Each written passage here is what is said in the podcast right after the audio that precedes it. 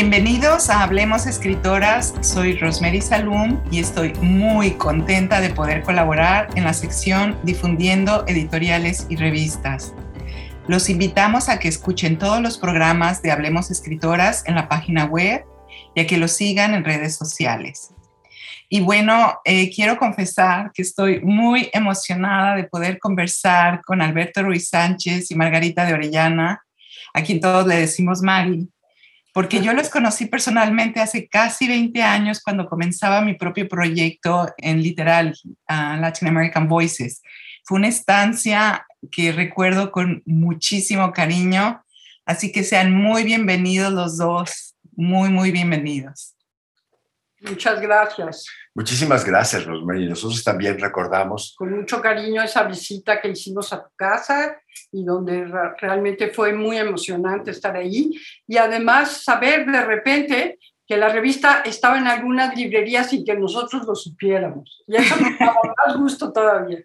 Sí, qué bueno, Margarita. Margarita. Bueno, pues me encantaría comenzar esta, esta entrevista preguntándoles a los dos ¿Qué fue lo que les llevó a empezar Artes de México?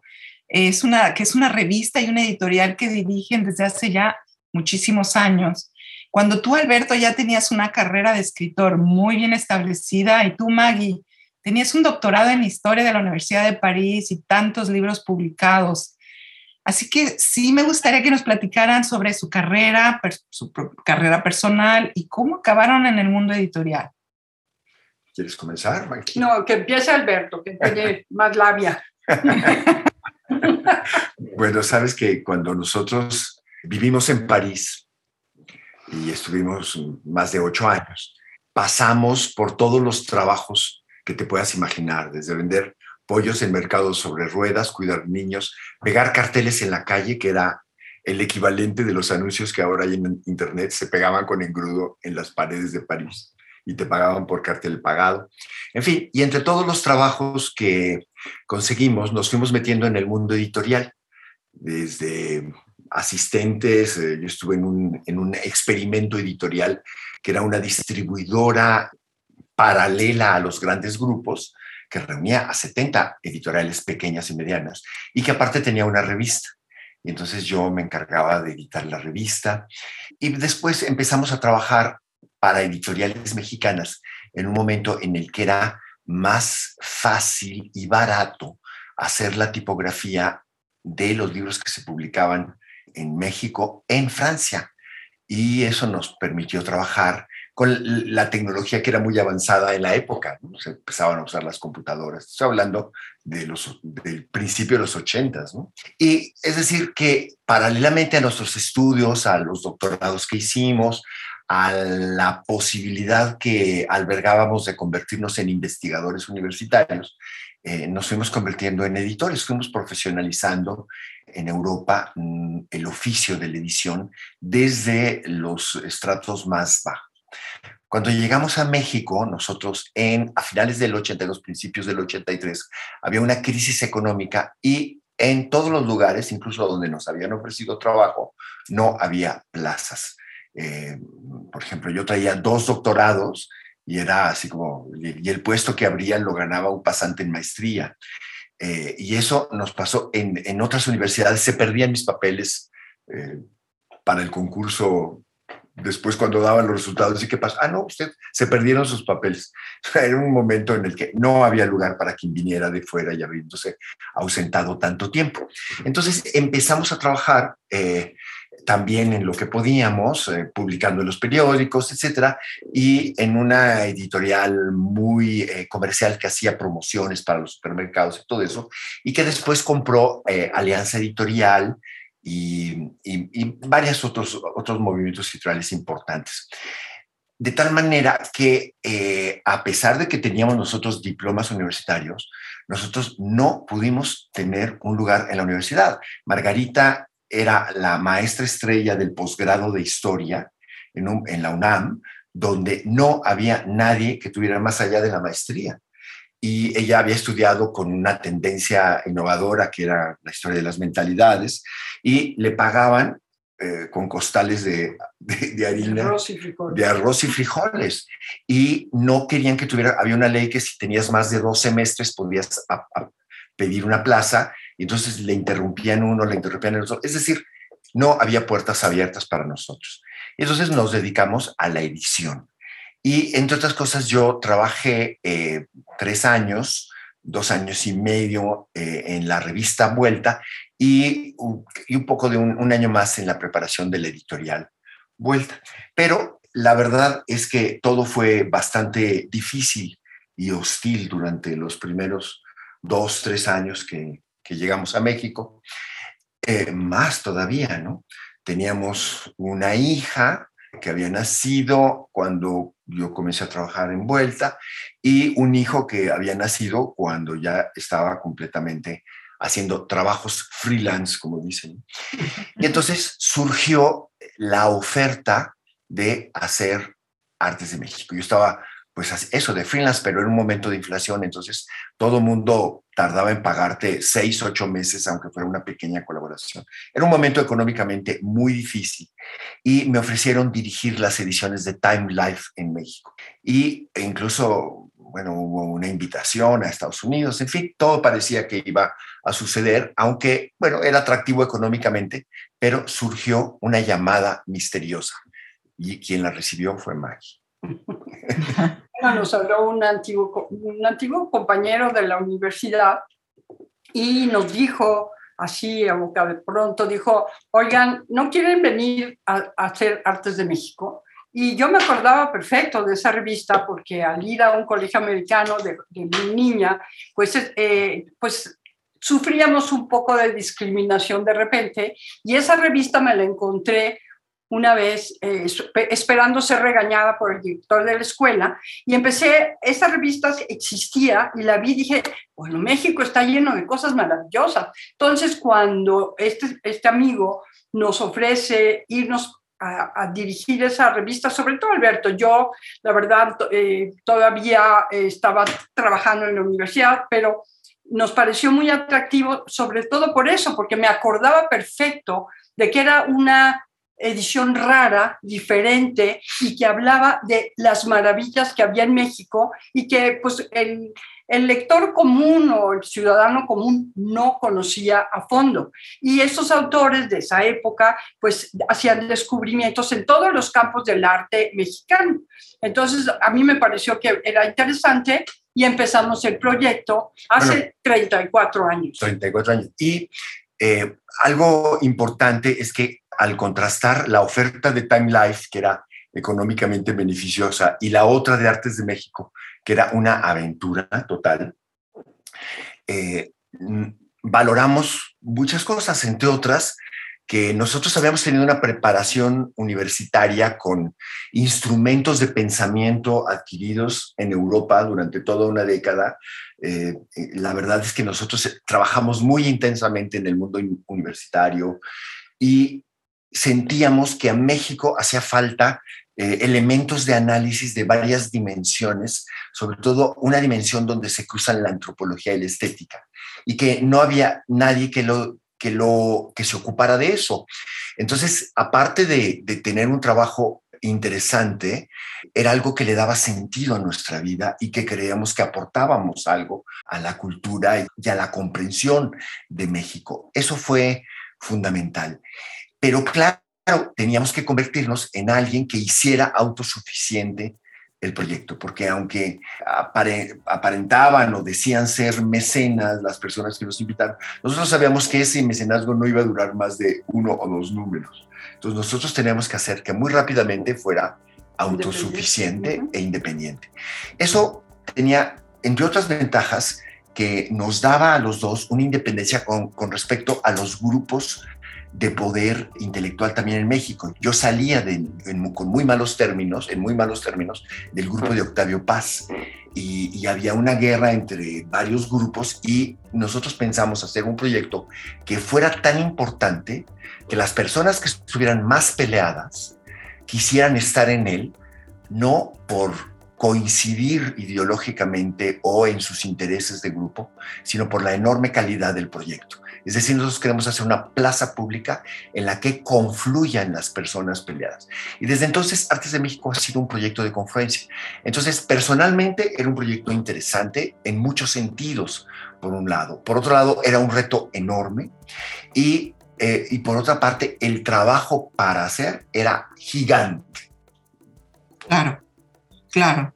Y era importante el proyecto porque me parece que la aportación que ustedes estaban haciendo en ese momento y que siguen haciendo ha sido fundamental para la historia cultural de México. Es, es una editorial que se ha vuelto una institución en nuestro país y además en el resto de Latinoamérica, ¿no? Y en ese sentido, Alberto y Maggie, me gustaría que compartieran con nosotros justamente eso, ¿no? ¿Qué es lo que ustedes hacen, todas las publicaciones que surgen desde Artes de México? Porque claro, tienen todo tipo de artes, tienen una editorial, tienen una revista. Me gustaría que nos hablaran un poco más a fondo de su proyecto.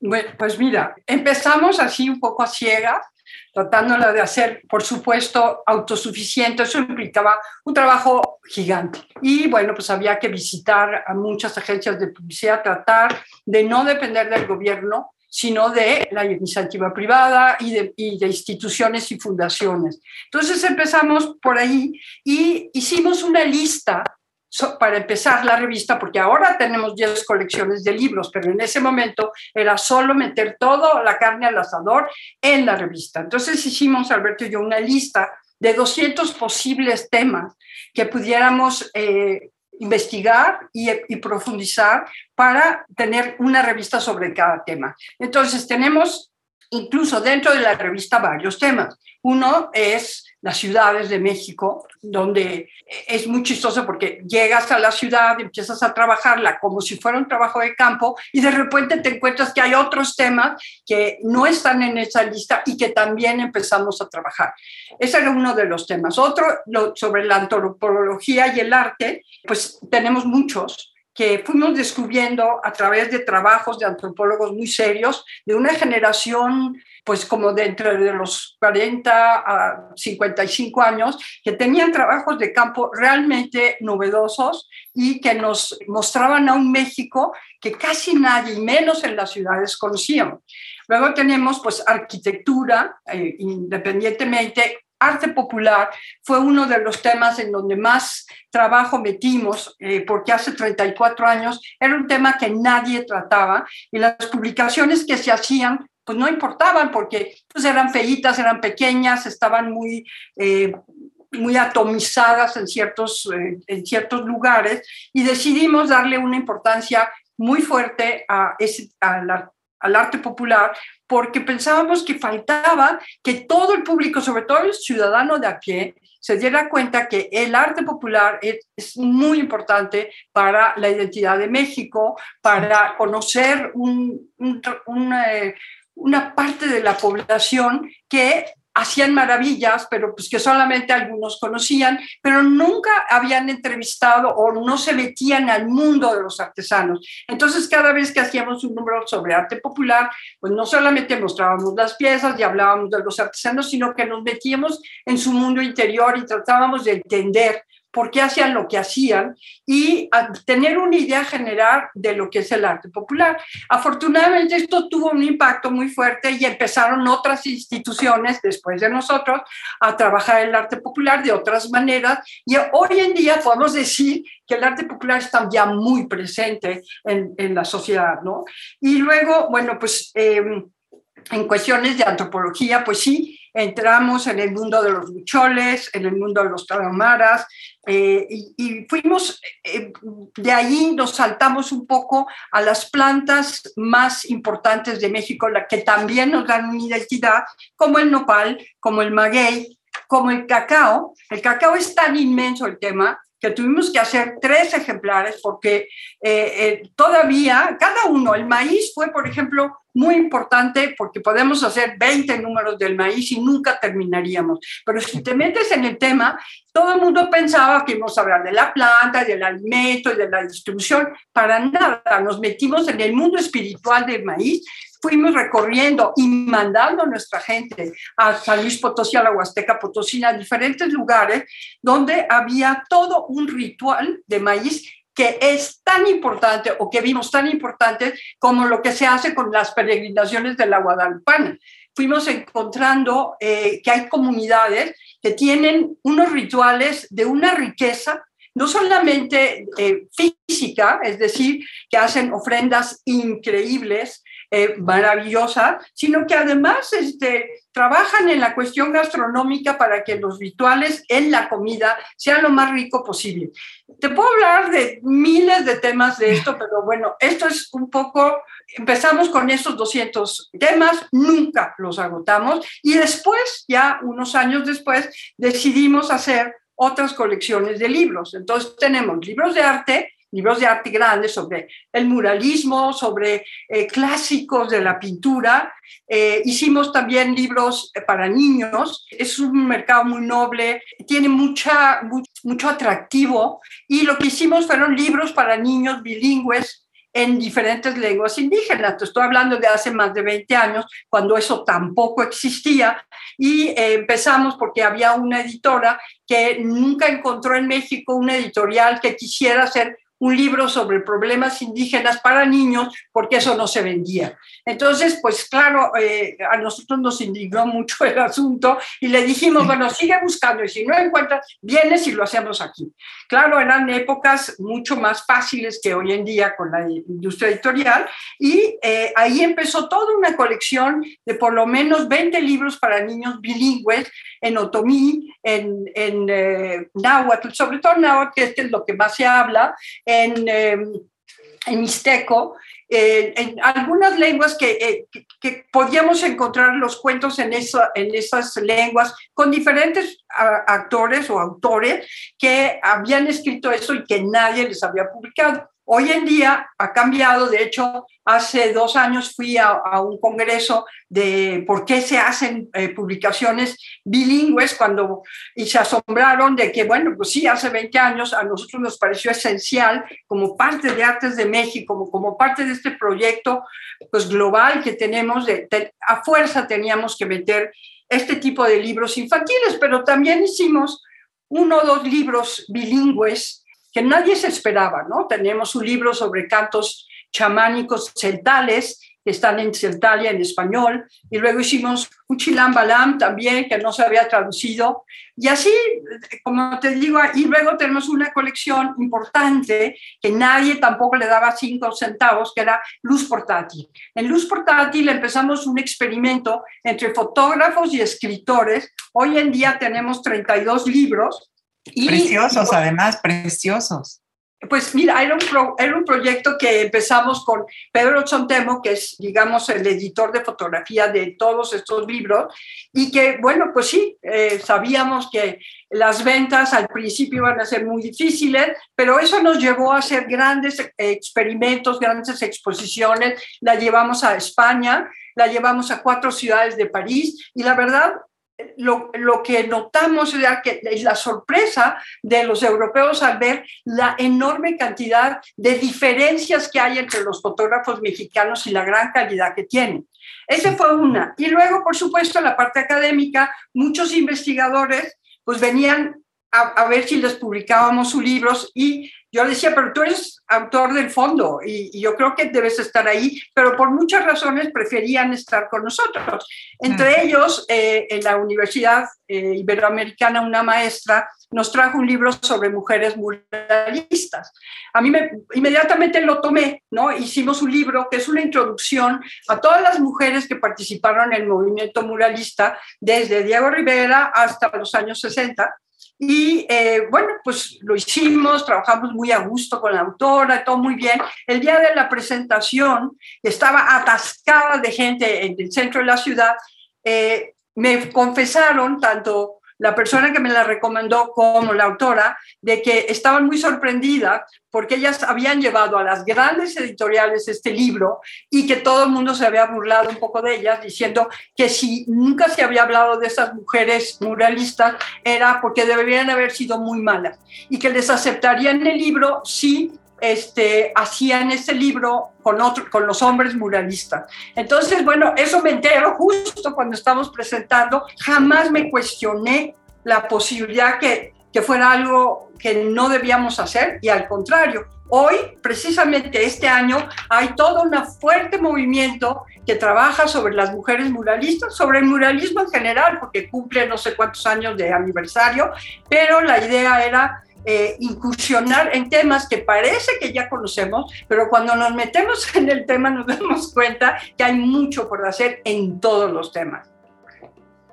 Claro, en ese sentido, en ese sentido, eh, Maggie y Alberto, ustedes han sido precursores, no solamente en este espacio de dar visibilidad a las artes, bueno, que fueron hechas por mujeres, sino también ser precursores en darle una voz y darle un formato y darle una visibilidad a toda nuestra cultura, ¿no? a, nuestra cultura desde la cultura más popular, desde las artesanías, desde las artes más formales, en fin, ha sido una labor muy impresionante la que han hecho ustedes y también con esto que decías, Maggie, de, de, que estas escritoras querían publicar con ustedes, también se cumplía ese propósito original del que hablaba Alberto, ¿no? De que la gente iba a querer estar con ustedes, ¿no? En, eh, ser publicados en Artes de México.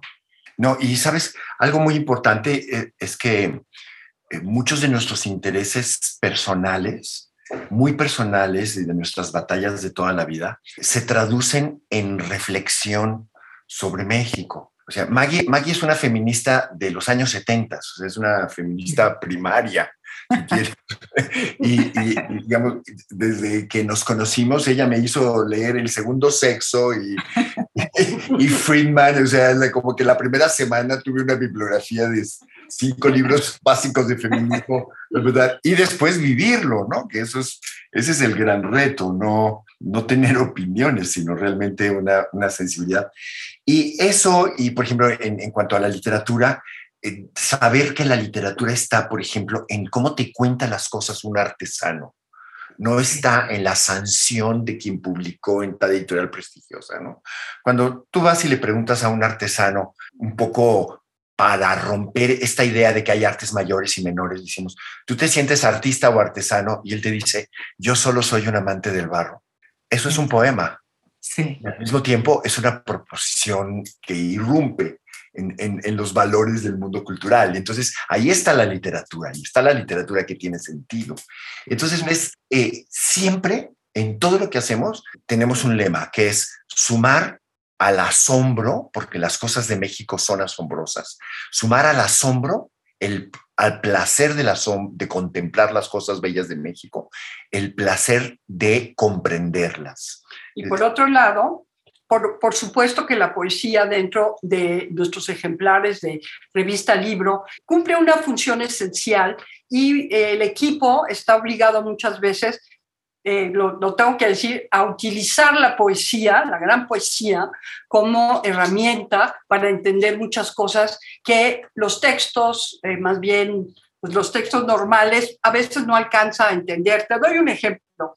Cuando estábamos haciendo nuestro número de chamanismo, nos faltaba algo en la poesía que nos pudiera decir lo que no nos podían decir los textos de los antropólogos. Y entonces, pues claro, el equipo se tuvo que poner a leer toda la poesía mexicana que encontraba y en efecto encontramos un poema de Coral Bracho que nos hablaba mucho de cómo el número estaba muy dedicado a curar el ruido, ¿no? El ruido en las comunidades, hay una parte poética en esto, y encontramos en el poema de ella, en muy, pocas líneas, lo que queríamos decir en, en general en el número de chamanismo, que es un número en donde muchos antropólogos que vivieron por lo menos 10 años en cada una de las comunidades conviven con ellos, entienden un poco lo que hacen eh, y, la idea era que de su trabajo de campo nos explicaran qué es lo que habían aprendido y cuál había sido su comunicación con las personas a las que iban a entrevistar y, y, de las que iban a aprender. Entonces, cuando me dicen, ¿por qué tanta poesía? digo, me da pena hasta decirlo a veces, y es que es un, tema utilitario. Para mí, a veces es más importante lo que dice un poema en cuatro frases que muchas veces un texto súper eh, investigado en 20 páginas. Entonces, por un lado está la poesía que encuentras en la vida cotidiana, en la vida de los artesanos, y por el otro, la poesía que te ayuda a entender muchas realidades que de otra manera no podríamos entender. Exacto, la, poesía que ilumina también, ¿no? Que resulta. Exacto. Claro. Y, bueno, y escuchándolos pensaba yo, entonces el, proceso editorial que ustedes tienen funciona, digamos, de dos modos, ¿no? Ustedes salen en busca, ¿no? Desvelar todas estas artes que México está produciendo, pero al mismo tiempo la gente llega con ustedes, ¿no? A querer ser publicados. ¿Es así el proceso editorial de, de Artes de México? Sí, pero mira, la, nuestro deseo, nuestra lista de todo lo que quisiéramos hacer es tan grande que obviamente lo pensamos como una enciclopedia de las artes de México. Eh, es decir, si nosotros tuviéramos dinero, si tuviéramos una fundación atrás, en lugar de tener 135 números con el que va a salir ahora, pues tendríamos 1200, ¿no? Sí, y, sí. y, muchos más libros, por supuesto. Más libros. Y, y muchos más libros infantiles. Sí, y entonces la red de lo que ya, de los deberes que nos hemos impuesto es inmensa, pero no tenemos los recursos para hacerlo, ¿no? Pero bueno, vamos avanzando. Por otra parte, lo que la gente nos trae, cuando llega a Artes de México, se transforma. O sea, yo creo que ningún libro se publica como te lo proponen. En realidad, parte de lo, de lo importante de, la, de concebir la edición y el papel del editor como un intermediario que hace legible la fuerza que trae un autor para públicos diversos es muy importante para nosotros, ¿no? Entonces, raras veces podemos publicar lo que la gente nos trae, ¿verdad? ¿Por qué? Porque el proyecto es un proyecto, ¿cómo se te tiene? Tenemos un, montón de cuadritos que llenar eh, inmenso y no tenemos los recursos como para publicar todo lo que nos llega, ¿no? Porque llegan cosas maravillosas que no tenemos la capacidad de publicar. Por, supuesto, hubo un momento eh, en el que cuando, bueno, la, situación económica era mejor y cuando logramos reestructurar eh, todo el grupo grande de, dueños de artes de México, que ahora son veintitantos, pensamos en comprar una editorial literaria, ¿no? Y un financiero muy comercial y muy ayudador me dijo, Alberto, tengan cuidado porque si, se, se descuidan, ustedes van a estar administrando una editorial muy grande que tenga mucho éxito, pero no es lo que ustedes quieren. Lo que ustedes quieren no es una editorial comercial más o una editorial literaria comercial. Lo que ustedes quieren es un proyecto cultural. Entonces deben tener siempre conciencia de eso. Ustedes son un proyecto cultural, son mucho más que una editorial y mucho menos al mismo tiempo. Entonces nosotros eh, tenemos muy consciente esta noción de que no se trata simplemente de crecer, sino de, que tenga sentido todo lo que hacemos y, que esté en la medida de lo que podemos hacer. Por ejemplo, algo muy importante es que nosotros incluimos en el costo de los libros el costo de distribución. Eso nadie lo hace.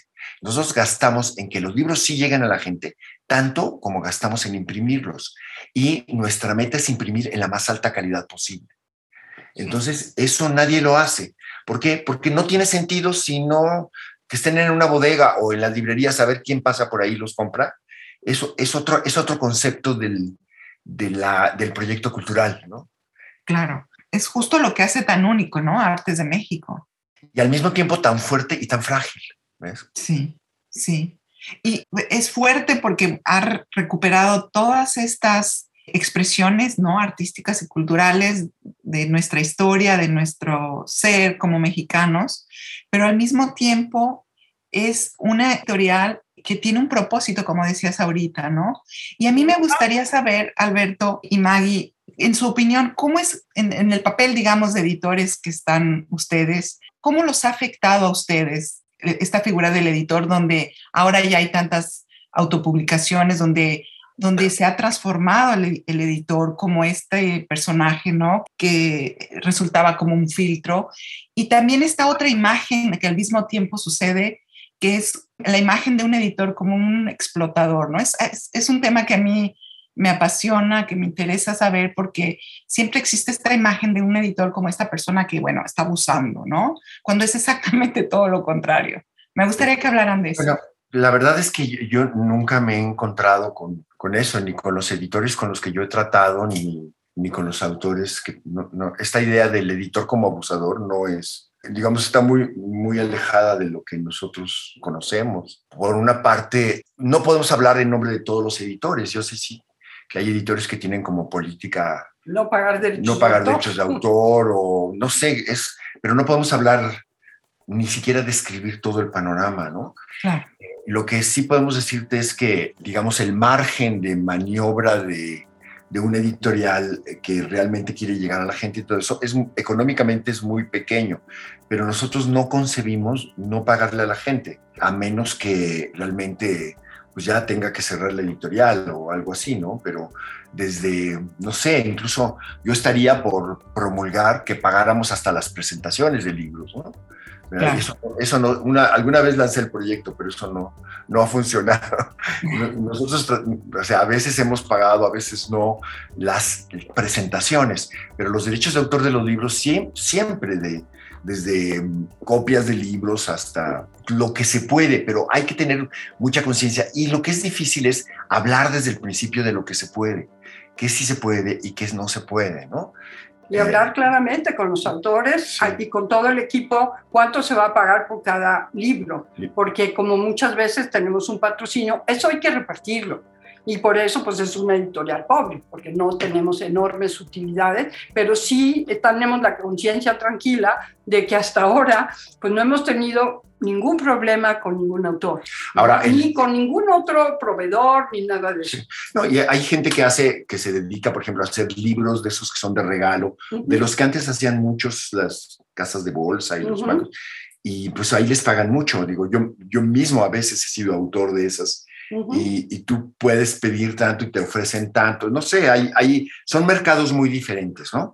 Pero nunca, nunca, nunca me he encontrado con un, eh, o yo no he tratado con editores que sean explotadores, puede ser otra cosa. Ahora, por otro lado, la primera parte de tu pregunta, que es la autoedición, eh, la, la función del editor en el mundo de la autoedición, yo creo que es un grave error pensar que el autor es autosuficiente. O sea, yo mismo que he publicado treinta y tantos libros, agradezco cuando mis editores leen mis textos y me dicen su lectura y me sugieren algunos cambios.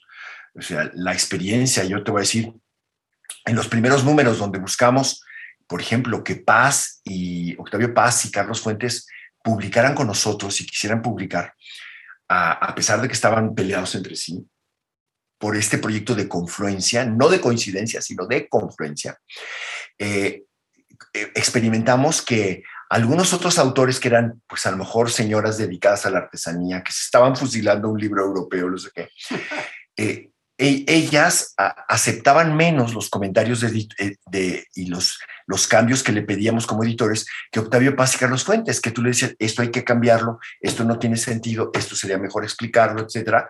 Y tanto Paz como Fuentes aceptaban todos los cambios como editores, porque son profesionales. Un autor profesional sabe que el editor añade a tu, a tu trabajo si, si lo que tú propones como editor es racional y claro y, y, no es una terquedad más, ¿no? Claro, hay todo tipo de editor y todo tipo de autores, pero por lo menos nuestra experiencia es esa, que nosotros tenemos la responsabilidad de mejorar los libros de los autores para los públicos a los que nosotros nos dirigimos, que son públicos de, amplia divulgación. ¿no?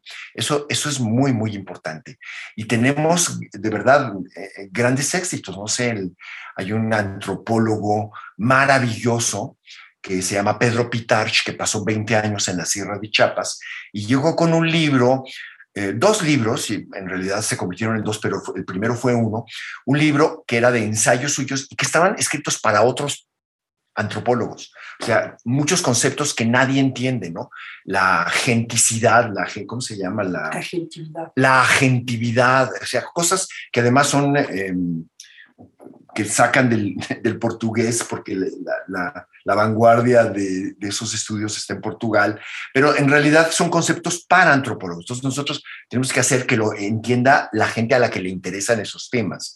Y entonces sacamos un libro que es, una, es revolucionario porque es el gran avance en, en, las ciencias sociales sobre la comprensión de cómo entienden el alma los, eh, el mundo indígena de Chiapas. Es un libro maravilloso eh, de Pedro Pitach. Y paralelamente trajo el material que él estudió, que son cantos chamánicos. Entonces Margarita le dijo, hay que hacer un libro de esto, esto es, esto es poesía. Él dijo, bueno, es como el, origen, como la poesía primaria. Trajimos a Aurelio Aciaín, a, a, Coral. Bracho, a varios poetas a que lo leyeran y dijeron, no, esto no es poesía primitiva, esto es la poesía de México. Los cantos chamánicos, que además tienen concepciones, por ejemplo, en, ese mundo la enfermedad está en la palabra y, las palabras son también las que curan. Entonces hicimos una presentación en, el, Palacio de Bellas Artes del libro. de pronto había una cola inmensa y en medio de la presentación se pusieron los cantos chamánicos. Y a los 20 minutos de estar presentando el libro con los cantos en el fondo, una persona gritó de en medio de la sala, y cayó desmayada. Nosotros pensábamos que estaba fingiendo. Alguien entró en trance con los cantos chamánicos. Hubo que llamar a los paramédicos y pedir, la, presentación se acabó pidiéndole a la gente que desalojara la sala a Manuel M. Ponce para que la persona que entró en trance pudiera respirar. Es decir, tú no sabes qué estás desatando, ¿no? Es, es, este, es realmente emocionante lo que tú despiertas y eso es la iniciativa de una editora, que fue Margarita, que tuvo la sensibilidad de decirle, oye, esto no son notas a pie de página, esto es un libro. Por suerte, además, tenemos, salió un amigo fotógrafo, que, bueno, uno de tantos grandes fotógrafos que han trabajado en Chiapas, que había fotografiado esa comunidad, justamente la comunidad donde él había recogido esos cantos, ¿no? Se llama, se llama... Ah, José Antonio Rodríguez. Sí, el fotógrafo, pero el, libro se llama, eh, ¿cómo se llama? Eh, la palabra fragante. La palabra fragante, sí. Pues me, me, parece fascinante estos estas ejemplos que dan porque me parece que ponen en, evidencia la importancia ¿no? de la figura del editor, ¿no? En este caso, Maggie, cómo tuvo esa visión para poder darse cuenta, ¿no? De que eso tenía que, salir y, bueno, obviamente las consecuencias que esto tuvo, ¿no? Eh, Alberto Magui, estoy feliz de, platicar con ustedes. Siento que me podría quedar otras cinco horas escuchándolos, escuchando sus historias. Pero bueno, no quiero eh, terminar sin decirles que el trabajo que hacen ustedes es un trabajo importante, es un trabajo noble, un trabajo eh, que reivindica eh, la figura del editor, que reivindica la cultura mexicana, que como promotores de, cultura, además no solamente le han dado la visibilidad que le hacía falta en México, sino que la han llevado al exterior. Y eso me parece que es muy, muy importante. Me faltan las palabras, ¿no? Para hablar del trabajo de ustedes, porque como bien dices tú, Alberto, lo que ustedes están haciendo es una enciclopedia, es un trabajo enciclopédico y es un trabajo que va a quedar en las generaciones posteriores. Pues viniendo de ti, es, especialmente importante para nosotros, Rosemary. Muchísimas gracias. Muchas gracias. Nosotros apreciamos mucho el trabajo editorial que tú has hecho. Desde hace muchos años. Y, y, como bien lo sabes, también tu trabajo de autora.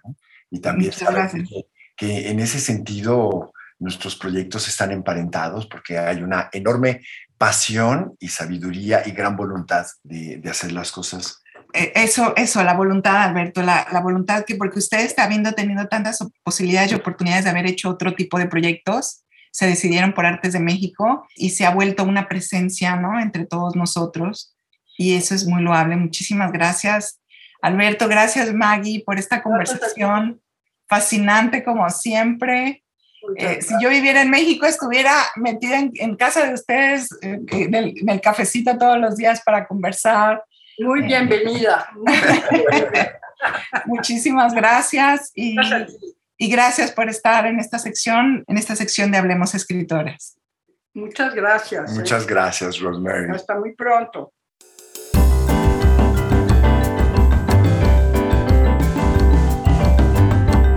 Muchísimas gracias a Rosemary Saloon por sumarse a Hablemos Escritoras ahora como colaboradora con esta increíble sección Editores. Muchísimas gracias por haber abierto el espacio y la oportunidad de conversar con Alberto Ruiz Sánchez y su esposa Margarita de Orellanos. Gracias a ellos, fundadores de una gran enciclopédica revista, proyecto, edición, Artes de México. Con ella muchos de nosotros crecimos y con ella seguiremos creciendo.